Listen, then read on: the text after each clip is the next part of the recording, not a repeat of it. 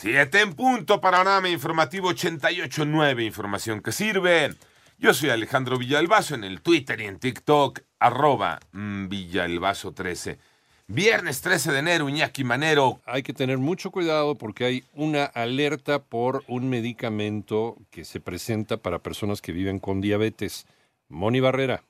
La Comisión Federal para la Protección contra Riesgos Sanitarios detectó la comercialización ilegal del producto engaño Viandit, el cual infringe diversas disposiciones establecidas en la legislación sanitaria vigente, aunque se le atribuyen propiedades terapéuticas y rehabilitadoras contra la diabetes. COFEPRIS señala que los ingredientes declarados en la etiqueta de este producto engaño, como son gimnema y cromo, no deben ser utilizados para la elaboración de suplementos alimenticios de conformidad con la tercera edición de la farmacia Farmacopea Herbolaria de los Estados Unidos Mexicanos. En 88.9 Noticias, Mónica Barrera. Nos vamos al panorama nacional. Una alumna murió en una de las aulas de la Escuela Nacional Preparatoria número 2 luego de que sufrió un desvanecimiento y convulsionó en el suelo. Eso lo informó la Universidad Nacional Autónoma de México. La Fiscalía de Ciudad de México ya investiga el caso. Por otra parte, dos reos más que se fugaron del Centro de Reinserción Social número 3 en Ciudad Juárez, Chihuahua, fueron detenidos. Ya suman seis los recapturados y cuatro que fueron localizados sin vida.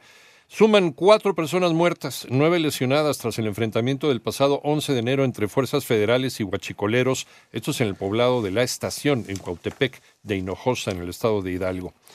Y se suman los problemas en contra de la ministra Yasmín Esquivel. Toño Morales ratifican la denuncia contra la ministra Yasmín Esquivel. Que las autoridades de la UNAM resolvieron que efectivamente ella fue quien plagió. El hecho de que no se ha conducido con dignidad y con profesionalismo. Se trata de Miguel Alfonso Mesa, estudiante de Derecho del Instituto Tecnológico Autónomo de México, quien acudió este jueves a la Suprema Corte de Justicia de la Nación para ratificar la denuncia administrativa en contra de la ministra Yasmín Esquivel Moza por el plagio de su tesis de licenciatura. Alfonso Mesa confió en que la presidenta de la Corte, Norma Piña Hernández, resuelva sobre la procedencia de la denuncia para que la Unidad General de Investigación de Responsabilidades Administrativas inicie la investigación. Para 88.9 Noticias, José Antonio Morales Díaz. Vamos al panorama internacional. Merrick Garland, el secretario de Justicia de los Estados Unidos, nombró a un fiscal independiente para que investigue el hallazgo de documentos clasificados en la casa del presidente Joe Biden, esto es en Delaware así como en una de sus oficinas en Washington, en la capital.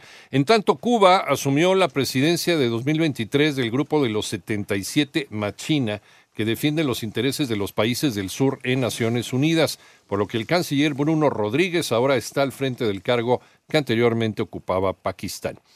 En Perú renunció el ministro del Trabajo Edmundo García luego de casi 50 muertes durante las protestas contra la presidenta Dina Boluarte y se unió al llamado de elecciones generales inmediatas.